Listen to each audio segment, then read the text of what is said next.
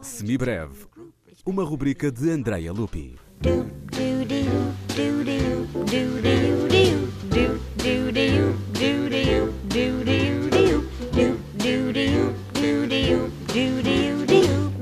Nikolai Rimsky-Korsakov nasceu em Tikvin, na província de Novgorod. Da infância aí passada, guardou forte memória da Páscoa e dos sinos dos mosteiros vizinhos. Depois de um longo e rude inverno, a Páscoa era celebrada na Rússia como uma colorida e calorosa explosão de alegria.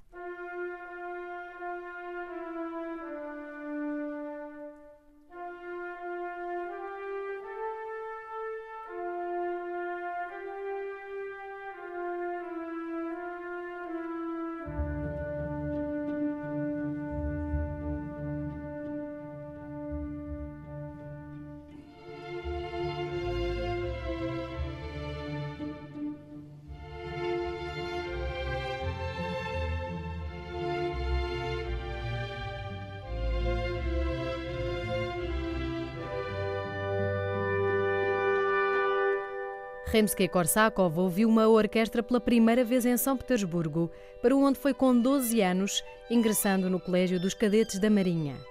Terminado o curso, a sua determinação em seguir a carreira naval foi abalada e optou definitivamente, e nós agradecemos essa opção, pela composição. Ao contrário de outros compositores que escreviam originalmente para piano e depois orquestravam, Rimsky-Korsakov escrevia diretamente para a orquestra, o seu instrumento coletivo.